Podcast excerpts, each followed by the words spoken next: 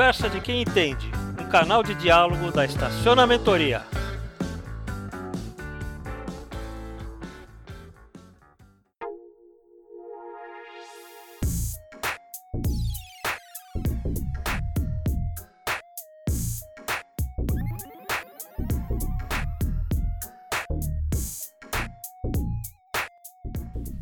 Olá, bem-vindos a mais um podcast Conversa com quem entende da Estacionamentoria. Eu sou o Aurélio, diretor de marketing e inteligência da Estacionamentoria. O tema de hoje é mobilidade urbana e nossa convidada é uma grande especialista nessa área, a Silvia. Inicialmente, Silvia, quero agradecer a sua disposição e peço que você se apresente. Olá, tudo bem? Bom, me chamo Silvia Barcic, sou especialista em mobilidade sustentável. Trabalhei por mais de 23 anos na indústria automotiva e fui responsável por trazer os primeiros veículos elétricos aqui para o Brasil, da Renault. Também tive a honra de conduzir os dois primeiros projetos de mobilidade compartilhada, né, o famoso car sharing aqui no Brasil.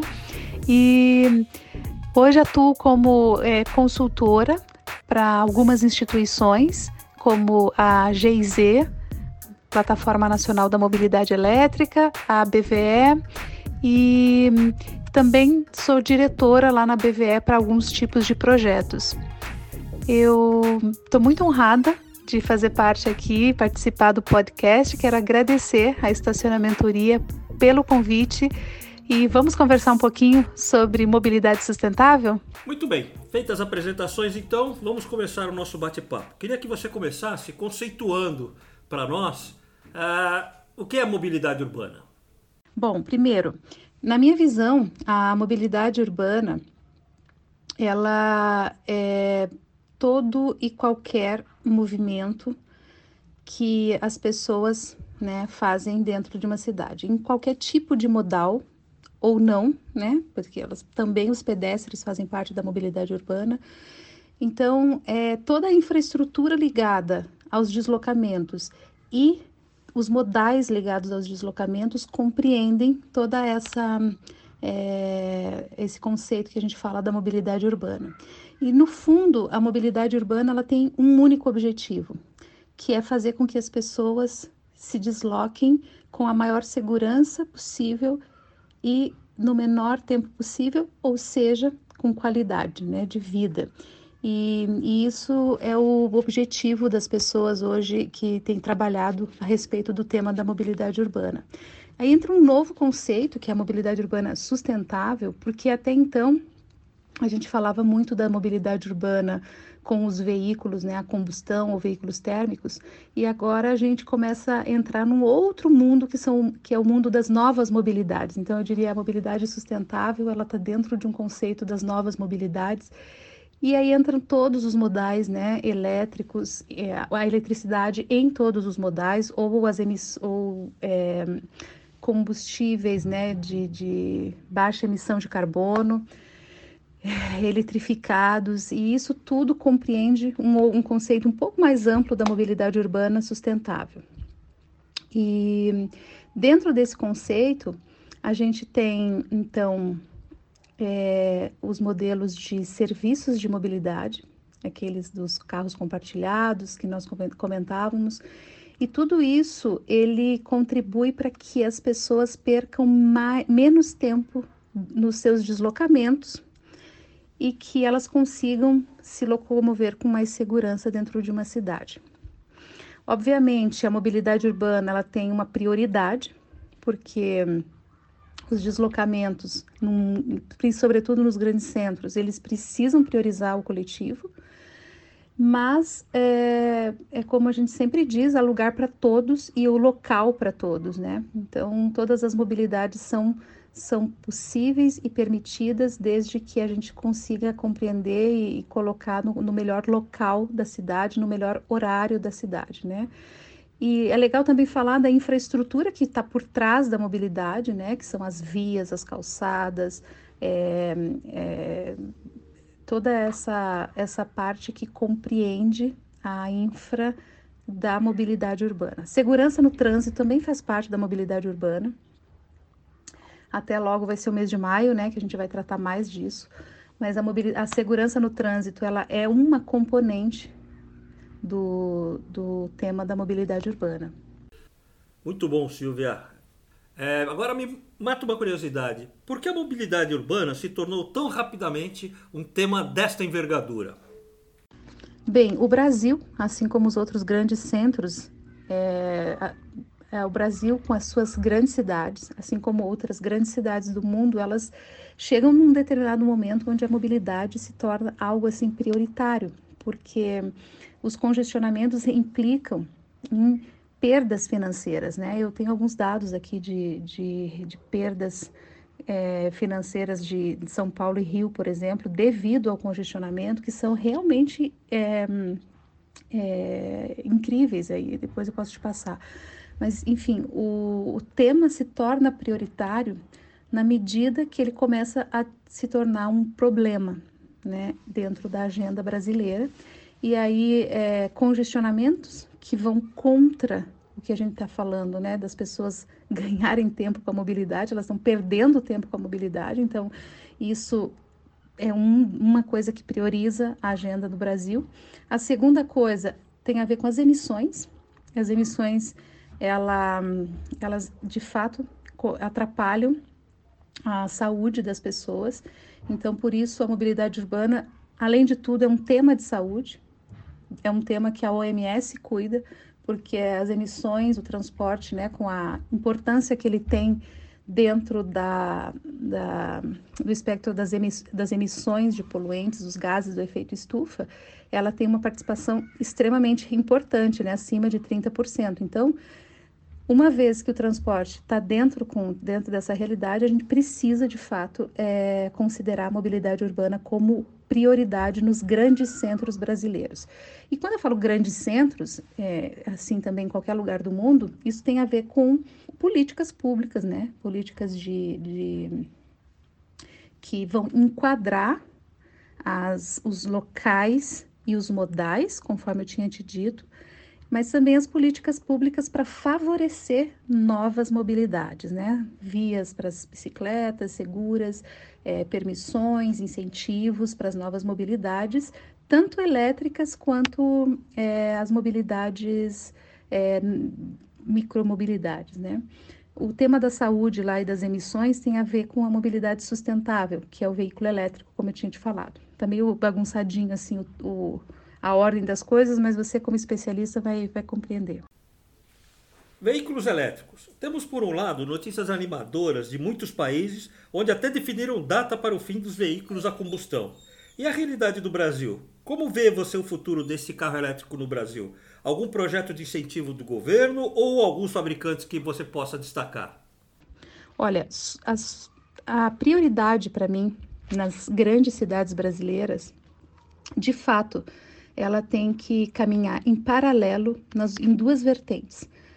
Primeiro, objetivando o coletivo, em primeiro lugar, e em segundo lugar, as, a mobilidade sustentável, né? Como falamos lá do início, os, assim, é, priorizando e promovendo a eletromobilidade, tanto híbrida quanto 100% elétrica, e, além disso, é, priorizando as novas mobilidades. Então, quando a gente fala de mobilidade sustentável, você até pode ter um carro a combustão, por exemplo, mas um carro que seja, por exemplo, compartilhado, que ele seja um carro que está servindo mais de um, um usuário durante o dia. E isso tudo faz parte desse conceito das novas mobilidades, da mobilidade sustentável, que tem que correr numa agenda paralela, na minha visão, junto com a priorização né, da pirâmide lá de priorização do transporte, que é obviamente o coletivo primeiro, depois até chegar no transporte individual.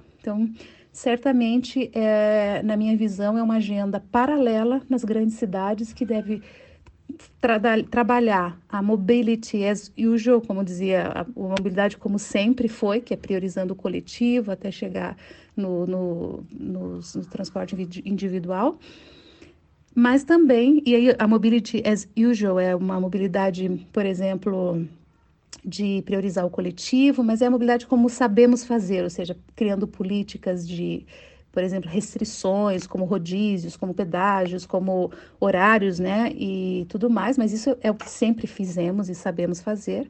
Mas a agenda paralela da mobilidade sustentável tem que estar presente, e isso significa eletrificar o ônibus. E, e, claro, eletrificar ônibus significa incentivos não financeiros e financeiros, eletrificar frotas de empresas, isso significa também novas mobilidades, serviços de mobilidade em todos os modais, como bikes, como scooters, como carros e vans, serviços sob demandas e tudo isso. Bom, essa é um pouco da minha visão. E qual o papel dos estacionamentos para a mobilidade urbana? O, o papel dos estacionamentos, é, os estacionamentos estão sempre super bem localizados, né, dentro das cidades e, e isso é uma boa, é uma excelente vantagem competitiva para eles. Por isso, acho que os estacionamentos podem realmente se tornar hubs de conexão da mobilidade, mas também centros de serviços, né? Como alguns hoje já, já, já trabalham dessa forma. Na mobilidade, eu eu vejo exatamente como troca né, de, de modais ou como espaços onde você é, né, consegue pegar ali um patinete, uma bicicleta, um carro e você consegue fazer essa troca de, de modais e, e para mim o, o estacionamento tem essa versatilidade e, e esse potencial em função do espaço, obviamente, porque ele foi pensado para carros, então os, a micromobilidade ela pode ser uma grande é, opção, mas também em função das boas localizações que os estacionamentos têm nos grandes centros. Silvia, nós temos bons exemplos de aplicativos de compartilhamento de carona, por exemplo. Poderia indicar bons exemplos de soluções inteligentes na mobilidade? Sobre a transformação né, da, das cidades e a, o banimento dos veículos a combustão, ou as regras impostas pelos, por alguns países a respeito disso, tem, tem a ver com as rígidas normas de emissões de carbono, é, que são muito mais fortes lá e exigentes na Europa do que aqui no Brasil, e, obviamente, por isso, lá fora, a, as questões de banimento do veículo a combustão são muito mais né, presentes e, e importantes ou mais, né, a gente vê mais isso.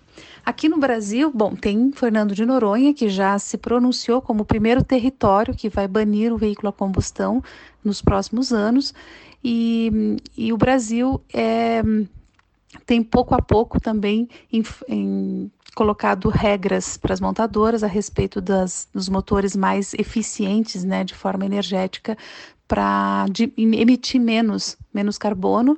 Essa é uma boa notícia. Ele, além disso, a gente tem uma tecnologia no Brasil, que, acho, que é o, é o etanol, que é, ele dentro do ciclo completo né, do, do, o ciclo de vida completo do etanol, ele chamado LCA, Life Cycle Assessment, é um ciclo quase né, positivo, eu diria, no, no, no quesito emissões. Então, por exemplo, um carro híbrido a etanol, como a Toyota possui, ele é uma um vislumbre positivo que o Brasil pode ter de uma energia do futuro. Essa é uma opção.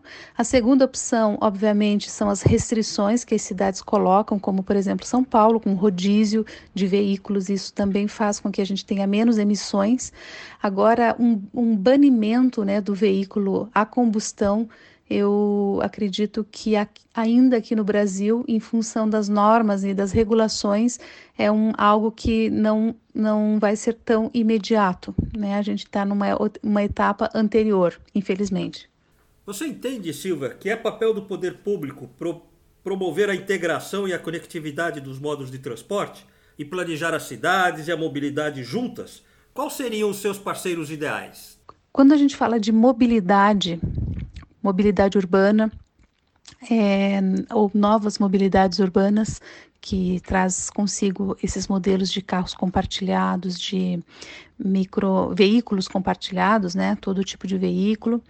Isso tudo ele não funciona, sobretudo quando falamos de elétricos, sem é, parceria, sem integração entre o poder público o poder, e, o, e, o, e, a iniciativa privada, mas sobretudo a parceria. O ecossistema da mobilidade elétrica ele é diverso, ele compreende, né, desde é, desenvolvedores de software, desde os servidores, desde é, gadgets, né, ou, ou é, empresas que prestam serviços, por exemplo, meios de pagamento, ou então empresas que fazem o, o check, né, a conferência sobre a idoneidade ou não da carteira de motorista, da pessoa que está se inscrevendo, tudo isso faz parte de um, de um ecossistema da mobilidade elétrica que tem a ver com eletropostos, tem a ver com geração de energia, tem a ver com onde o carro fica parado, onde o carro fica estacionado, enfim, tudo isso precisa é, de de um fator importantíssimo para existir, que é a parceria, onde todo mundo ganha. Então, é uma mudança de mentalidade é, bem importante sobre o modelo de negócio das empresas, onde as alianças elas vão ser extremamente relevantes. Então, óbvio que quando se fala de mobilidade elétrica, você está falando certamente de integração do público com o privado, porque obviamente as, as, a iniciativa privada precisa ofertar a solução, mas também é, o poder público precisa fazer as devidas uh, liberações, mas é, incentivar, sobretudo, de forma econômica ou financeira, esse negócio. Queria que você falasse um pouquinho agora sobre a sua percepção sobre a evolução dos veículos autônomos no Brasil. Sobre o carro autônomo, ainda é bem incipiente o tema aqui no Brasil, porém, é, uma curiosidade que poucos né, têm essa, essa percepção do veículo autônomo é que ele foi desenvolvido com o objetivo de segurança no trânsito. E a segurança no trânsito é um dos fatores importantes da mobilidade urbana. Ah, além disso, né, uma epidemia, uma pandemia também que, que tem assolado o nosso mundo com o número de mortos no trânsito. Então, certamente, uma das, é, uma das importantes é, facetas da mobilidade urbana é a segurança e o veículo autônomo vem como uma resposta para isso, já que 90 mais de 90% dos acidentes são causados pelo motorista, ou seja, se você tira o motorista da cena, então você tem uma segurança maior dentro das cidades. E o veículo autônomo tem várias empresas é, montadoras trabalhando com isso, inclusive é, é, a Renault, que é a empresa que eu trabalhei por 21 anos, e aí agora a gente é, tem buscado as regulamentações, né? As empresas têm buscado a regulamentação dessa nova tecnologia. E Silvia, quais outras mudanças que ocorrerão em nossas vidas influenciadas pela mobilidade? No final das contas, é, todo mundo precisa se mover de um lugar para o outro, é, estar em movimento. E isso é muito importante e extremamente relevante dentro de uma cidade com segurança, com conforto e com rapidez.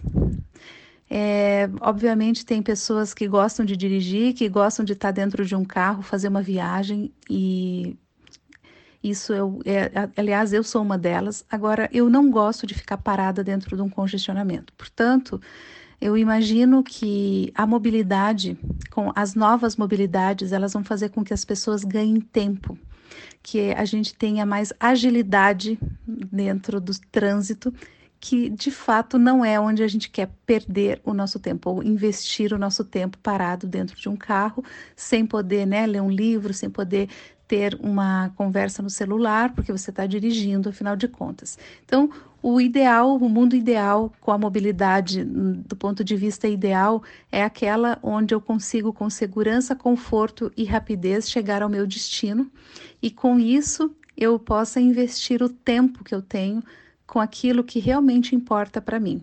Então, a mobilidade, ela meio que tem que passar despercebida.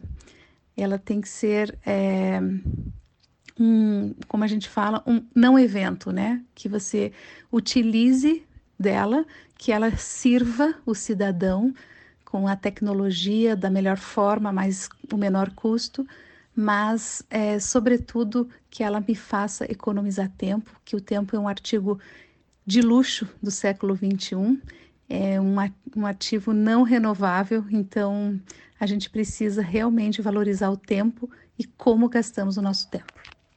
Muito bom, pessoal. Com isso a gente termina mais esse podcast sobre um assunto tão interessante. Queríamos, lógico, agradecer muito a Silvia por toda a percepção e os conhecimentos que ela tem e a disponibilizar para nós a sua a experiência nesse sentido.